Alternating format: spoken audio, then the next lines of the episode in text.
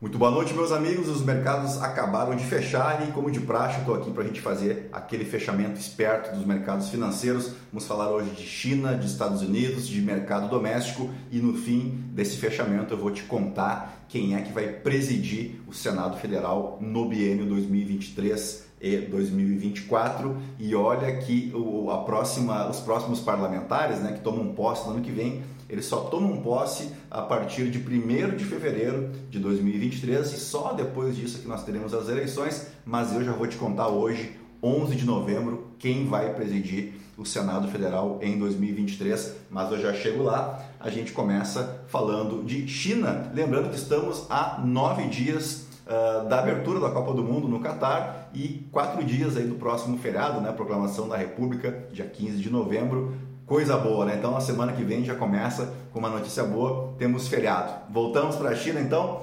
Vamos falar hoje sobre o fechamento asiático, né, que foi majoritariamente em alta, todos os principais índices asiáticos fecharam em alta, refletindo uma notícia que não, não, chegou, não chegou hoje aqui no Ocidente. Né, desde ontem a gente já tinha notícias de uma maior flexibilidade uh, do governo chinês em relação à sua chamada política Covid-0, né? Então a gente tem já um certo relaxamento para viajantes que estão desembarcando na China, a quarentena já não está tão rígida assim, e isso, claro, ah, movimenta os mercados do mundo inteiro, porque a China tende a ter uma maior procura aí por commodities, especialmente falando agora do cenário brasileiro. A gente vai ver como a bolsa brasileira respondeu né, a essa maior flexibilização então lá na China, mas fica lá mais para o final desse fechamento.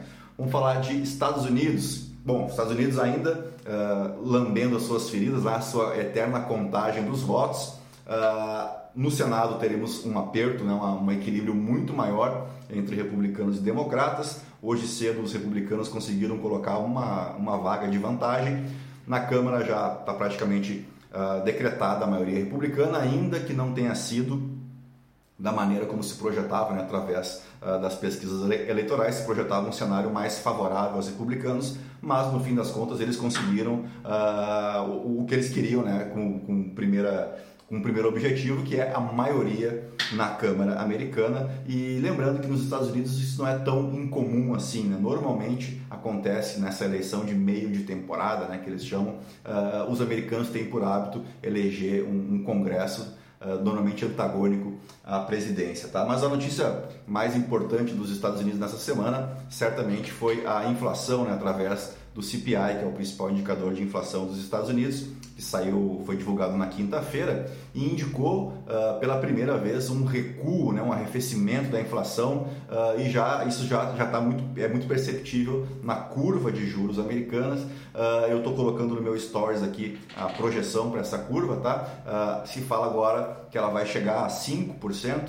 Uh, no primeiro, segundo trimestre do ano que vem, e depois ela começa então a sua curva descendente, provavelmente ficando lá em 3, 4%, 3%, 3,5% uh, para 2024. Por que, que isso é legal em vários aspectos? Primeiro, porque para nós brasileiros, com, com um mercado emergente, quanto mais a gente tiver essa concorrência né, do país, da maior economia do mundo, pagando uma taxa entre 5% e 6%, que era a projeção da semana passada, pior para a gente, né? Porque o gringo pensa duas vezes antes de colocar o dinheiro dele aqui no meio dessa confusão política, fiscal, institucional, né? se ele tem uma economia mais robusta, pagando uma taxa de 5, 6% ao ano, para ele é muito mais confortável levar o seu dinheiro para os Estados Unidos, comprar treasuries ou investir em empresas norte-americanas. Então, primeiro aspecto, por que isso é bom para a gente aqui no Brasil, a gente pode puxar um gancho aí com o fechamento semanal do dólar, mas não em relação ao Brasil, tá?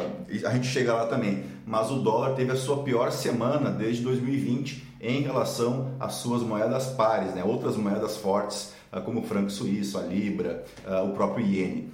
Uh, e por que, que isso é interessante? Justamente por conta desse fenômeno inflacionário. Se a gente tiver o consumidor americano com uma moeda em tese mais fraca, né, mais enfraquecida, uh, isso diminui o poder de compra do americano e ajuda então o Federal Reserve a manter a inflação desaquecida. Certo? Uh, falamos de Estados Unidos, vamos falar do nosso cenário local, então, que hoje reagiu muito bem a essa notícia de flexibilização dessa política Covid-0 lá da China. A gente percebe isso nos papéis mais ligados a commodities, né? especialmente minério de ferro, mas também os frigoríficos Então a gente teve um dia de destaque para Uzi Minas, para Gerdau, para Vale, para CSN, né? e os frigoríficos também tiveram um bom desempenho, mesmo que a divulgação dos balanços não tenha sido lá nenhuma Brastemp, né? mas JBS, Marfrig e Brasil Foods também mandaram bem na sessão de hoje, que fechou com ganhos de 2,26% aos 112.253 pontos. Não pagou a patuscada de ontem, né, promovida pelo presidente eleito, o Lula, né, que falou demais, né? E quem fala demais dá bom dia ao cavalo, já diz o ditado, né? Mas hoje ele ficou na dele, ficou quieto, uh, pelo menos não atrapalhou, né? O que convenhamos já é um lucro tratando-se de Brasil. Uh, mas eu lembro sempre para vocês uh, que esses eventos que mexem com o nosso emocional nem sempre são os mais recomendados para a gente tomar alguma decisão acerca dos nossos investimentos. Eu até eu tinha a impressão e eu fui correr atrás do noticiário da época. Em 2003, uh, peguei uma manchete lá do jornal Estado de São Paulo e tinha o mesmo destaque né, do Lula falando que a prioridade dele seria o combate à fome, aos mais miseráveis e tal. E no dia seguinte, o Ibovespa caiu 4%, até mais do que ontem, né? Estou falando de 2003. Né? E depois uh, o Ibovespa bateu o topo histórico uh, e não se confirmou aquele cenário meio catastrófico ali do primeiro dia que sucedeu o segundo turno. Né? Então eu fui olhar as manchetes do dia seguinte ao, ao resultado do segundo turno em 2003 e eu vi uma certa semelhança ali com a bobagem dita ontem, o que é uma bobagem, né? acho que ninguém tem dúvida disso você é, minimizar a relação da responsabilidade fiscal uh, não ajuda em nada, né? uma fala completamente sem sentido, porque um país que não tem responsabilidade fiscal é um país que não atrai investimentos né, de lugar nenhum, e em não atraindo investimentos de lugar nenhum, a gente começa a ter problemas com a inflação que bate sempre na população mais pobre. Né? Então, por essas e outras, é que a frase foi completamente infeliz, não só essa frase, né, mas como todo o contexto todo o discurso de ontem, mas parcialmente foi pago hoje. A gente teve uma perda de mais de 150 bilhões de reais ontem por conta de uma fala extremamente desnecessária. Mais ou menos hoje a gente conseguiu recuperar um pouco do prejuízo, ainda que não pelos, pelas mesmas razões, né? Como eu expliquei para vocês, foi muito mais um fenômeno aí envolvendo a China. Pois bem, chegou a hora. Eu sei que vocês estão louquinhos para ouvir falar de política numa sexta-feira à noite, mas vou tentar ser o mais breve possível, tá? Eu fiz algumas anotações porque esse período é mesmo de fazer conta, né, quando a gente fala de legislativo, que vai tomar posse então o novo legislativo a partir de 1 de fevereiro de 2023. Então, o executivo toma posse em 1 de janeiro né, e tem um mês ainda com esse congresso antigo, entre aspas, né, porque muitos deles vão ficar, foram reeleitos, mas é, essa curiosidade que a gente vai ter em, de janeiro até o, até o primeiro dia de fevereiro, um congresso antigo com um presidente novo. Por que eu queria conversar com vocês sobre a importância do presidente do Senado? Além da associação presidencial, que ele tem um papel importante ali, uh, também né, o presidente do Senado e da Câmara, eles ditam o ritmo, né, eles dão o timing da política, eles que determinam as pautas, o que será votado, o que é prioridade, o que não é. Uh, então é muito importante, eles podem segurar também um eventual pedido de impeachment, então isso é muito importante para a governabilidade. A gente sabe que aqui no Brasil criou-se essa expressão de presidencialismo de coalizão, né, onde o presidente da República realmente precisa uh, compor ali um núcleo importante de apoio no Congresso.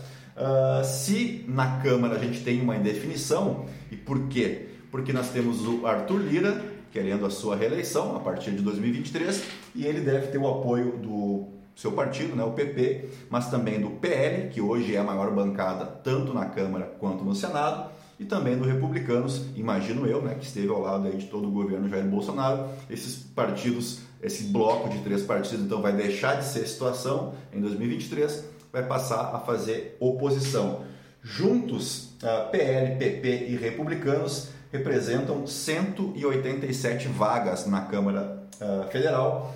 Lembrando que são 513, né, o número total de deputados, e que metade corresponde então a 257 e a maioria dos projetos, é, quando é projeto de lei é, normal, tá, eles precisam apenas de maioria simples, né? Então seriam 257 uh, ah, votos. Então se a gente tem aqui só com esses três partidos 187, você fica próximo dos 50% já, o que é muito interessante. Uh, para a oposição ou não, né? É um número robusto.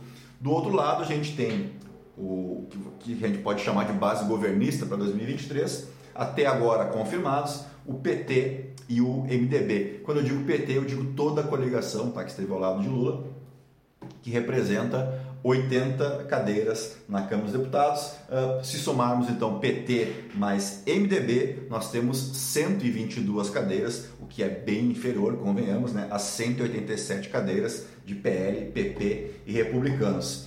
Aí que entra em jogo dois partidos que eu acho que são muito importantes uh, para a gente ficar de olho agora nessas próximas semanas. Uh, eu tenho as minhas fontes, né, mas não posso revelá-las. Mas o PSD, que pertence ao Gilberto Kassab, que inclusive indicou o vice do Tarcísio de Freitas em São Paulo, uh, o PSD está fechando aí uma parceria com esse bloco governista, né, formado por PT e MDB, não inicialmente para a Câmara dos Deputados, mas para o Senado Federal, porque o PSD é o partido do atual presidente do Senado, o Rodrigo Pacheco, e eles também quer tentar a reeleição uh, em 2023, e ao contrário do Arthur Lira, ele está muito mais próximo disso. Então, o PT abriria a mão, né, o PT e MDB abririam mão de um candidato ao Senado para 2023, tá? E apoiariam a reeleição do Rodrigo Pacheco. E aí nós teríamos então PT, uh, ah, vamos falar de Senado agora, né? MDB com 10 senadores, o PT com 19 e o PSD com 11. Então aqui a gente tem uh, ah, 20, né?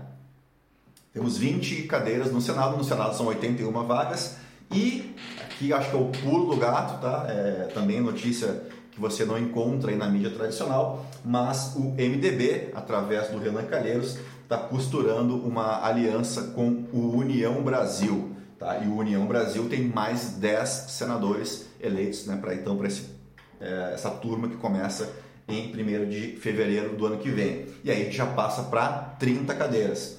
E aí a gente tem partidos que eu acho que facilmente o Rodrigo Garcia, o Rodrigo Pacheco, melhor dizendo, consegue angariar, entre eles o PSDB, né, que está extremamente enfraquecido e, e precisa urgentemente formar um bloco, uh, de modo que o Rodrigo Pacheco já, já larga aí com cerca de 40 votos meio que garantidos para essa disputa no Senado. Então, de 81 vagas, você tem 40 votos, você já larga como franco favorito. E para apoiar o, o PSD, o PT está exigindo do Kassab, em contrapartida, um apoio à presidência da Câmara, né? um candidato de consenso que venha então para tentar tirar o Arthur Lira da presidência. Então a gente tem uma notícia ruim para o Arthur Lira, para você que apoia o bloco do Arthur Lira, né? A gente está chamando isso mais de direita hoje, né? Apesar de que nem sempre dá para a gente afirmar isso com toda a convicção, mas uh, a gente pode ter então dias difíceis aí para o Arthur Lira, porque existe esse movimento em Brasília. É claro que isso vai custar ao PT muitos ministérios, né, muitos cargos de primeiro, segundo escalão em estatais, mas a gente sabe que isso nunca foi um problema, especialmente tendo o Lula ali como coordenador dessas negociatas, tá? Então eu queria terminar, uh, não queria terminar talvez com uma notícia não tão legal, Queria trazer a melhor notícia dessa sexta-feira. Essa aqui sim é para fazer você uh, ir para o final de semana aí feliz da vida, porque Guido Mantega afirmou, estou usando aqui o antagonista como fonte, Guido Mantega, não serei ministro. Então, puxa vida, né? Eu até vou antecipar o meu churrasco marcado para domingo, para essa sexta-feira, para comemorar essa excelente notícia. Brincadeiras à parte, estamos chegando ao final de mais uma semana. Obrigado né, pela companhia de vocês ao longo de toda a semana, no Morning Call, no nosso evento de ontem, quinta-feira. Quem quiser acompanhar, está lá no Spotify, Central do Investidor, ou também no YouTube. E a todos, então, um bom final de semana, cuidem-se bem e a gente se encontra novamente a partir de segunda-feira. E mais uma boa notícia, então, temos feriado no dia 15, proclamação da República. A todos uma boa, um bom final de semana e até mais. Tchau, tchau.